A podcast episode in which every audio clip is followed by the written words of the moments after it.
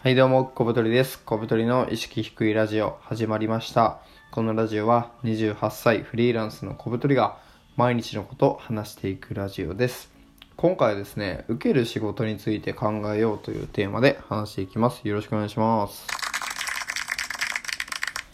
はい。えっ、と、僕はですね、フリーのウェブライターとして仕事をしてるんですけど、まあ、いろんなね、企業の方とか、あとは個人の方とお仕事させていただいております。で、どんな仕事を受けるかとか、まあ、どういう風に仕事を取るかみたいな情報っていうのはね、結構世の中に溢れてるんですよ。でも、大事なのは、どんな仕事をやらないかとか、どんな仕事を断るかっていうのもね、結構大事なんですよ。なんでかっていうと、フリーランスの場合、仕事をね、たくさん引き受けてると、まあ、その分ね、売り上げも上がって、まあいいんですが、反対に自分の時間がなくなっていったりとか、長期的に見た時に、一日ね、フルで働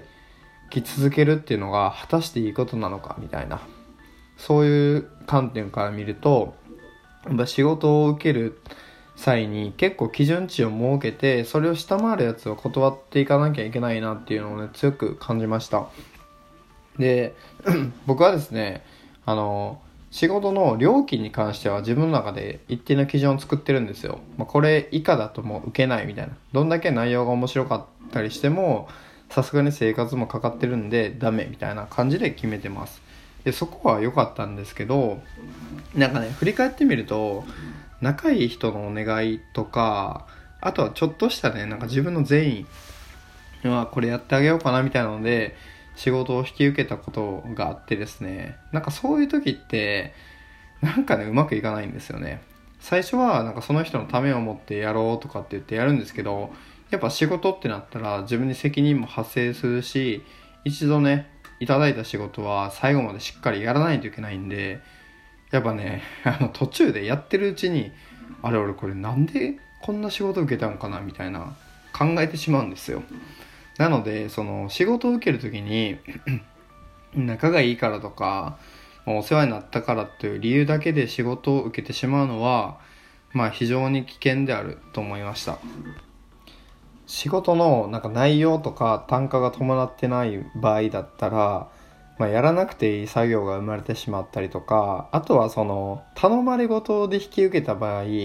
んかビジネスとしてその対等じゃなかったり、あとはその自分のね、なんか持ち味が発揮できる状況とは限らないんですよ。なんかこう、お世話になった人に頼まれたからしょうがなくて引き受けるとかっていう言うと、不利な状況だったりするので、なんかね、あの、僕もちょっと今まで半年ぐらいフリーランスやってきたんですけど、まあたまにそういうこともやってしまって、引き受けた後に、まあ最後まで仕事としてやるんですけど、なんで俺こんなことやってるんだろうなとか、え、これ金もらえるんじゃね？みたいなことも結構あってですね。まあその辺は、ちゃんとビジネスという視点でやらないといけないなと思いました。うん。なのでね、やっぱりこう、ちゃんとこう利益とか、まあ論理とかをベースにして、やっぱ仕事で動いた方がいいなって思います。変なね、個人的な感情とか善意とかっていうのは、まあもちろんそういうのもね、発生するとは思うんですけど、なるべくね、そっちにこう、判断軸を委ねないというか、まあそういう感情的なコミュニケーションも取りつつ、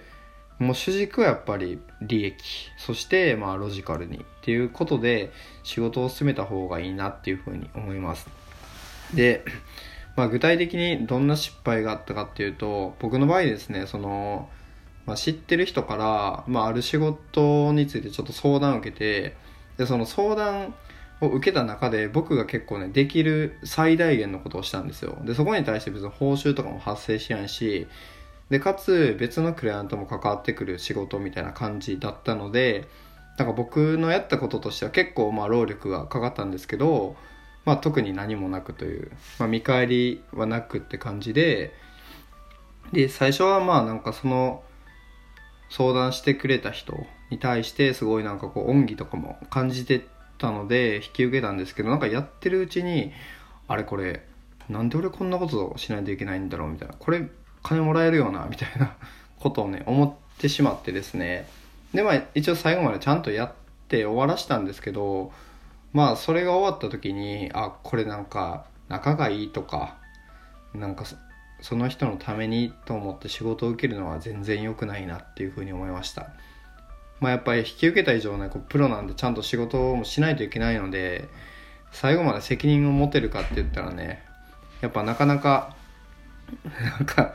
そのビジネス的に不利な状況で仕事を受けてしまうとやっぱ最後までどうしてもやりづらいのでもう本当にその場のノリとかでね返事しちゃダメだなっていうふうに 思っております。なので、まあ、仕事の相談とか依頼とか受けた時にはまあ即答せずにね絶対持ち帰るようにしようっていうふうに思いました。でまあ時間を置くと。最低でも1日は置いてまあ、その時間的余裕であったりとか、まあ、仕事の単価感とか、まあ、そういうものをもろもろ考えた上でやるようにしなきゃなっていうふうに思っております。うん、だからまあその仲がいいからとかっていうので安易にその仕事を取るいただくと、まあ、後々面倒くさくなるよなっていうのはねうん思ったことですね。やっぱね結構ねそのフリーランスって横のつながりが多いのでなんか友達に仕事もらうとかも結構多いんですよ。ただやっぱねトラブった時にこうスパッて切れないんですよね。もともとの関係値があると。例えばそのビジネスパートナーだったらもう仕事がうまくいかなかったらお互いもじゃあねって言って終わればいいんですけど友達だとなんかこう気まずいというかやりづらいんですよね。なんかあなたの仕事ダメだからもう依頼しませんっていうのもビジネスパートナーだったら言いやすいけど仲いい友達とかに言いづらいじゃないですか。なんでなるべく身内で仕事は取らない方がいいのかなっていうのもねちょっと思いましたね。うん。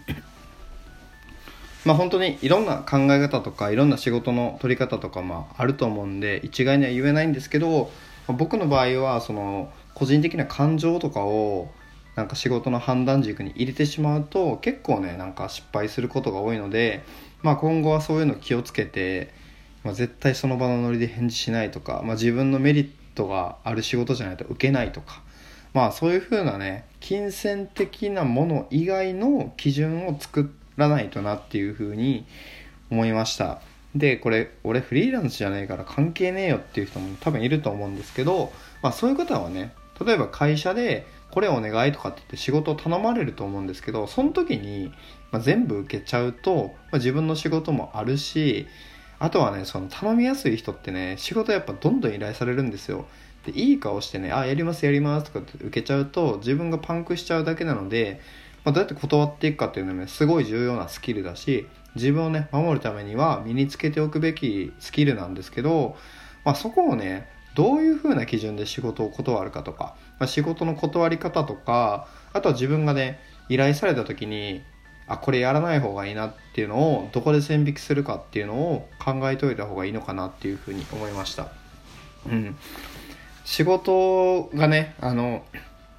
ありがたい話で取れるようになったりとかたくさんねお声がけいただいたりっていう段階になってきたら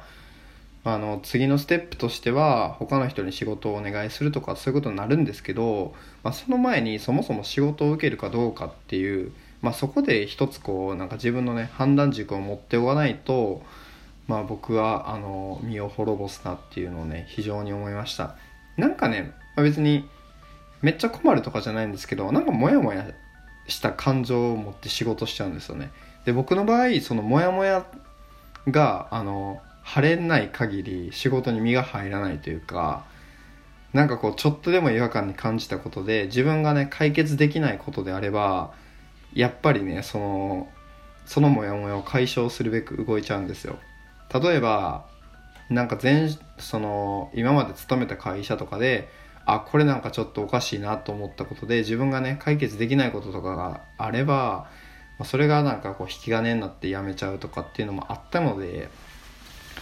まあやっぱりねその自分の中でこう気持ちよく仕事できるようななんなんていうかなその整備みたいな土地作りみたいなのをしっかりやると。でそのために仕事をね断る基準っていうのをねまあやっぱもう一回ちゃんと明確に作ろうっていうそういう話ですね。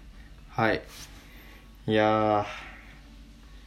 そんな感じですね。まあ皆さんも仕事はのためいっぱい受けると思うんですけどなるべくね自分の基準を持ってやりましょう。じゃないとあの何でもかんでも受けちゃうと自分のね時間とかもね無駄になっちゃうのでしっかりね仕事を、まあ、受ける仕事について考えましょうというそういうお話でした。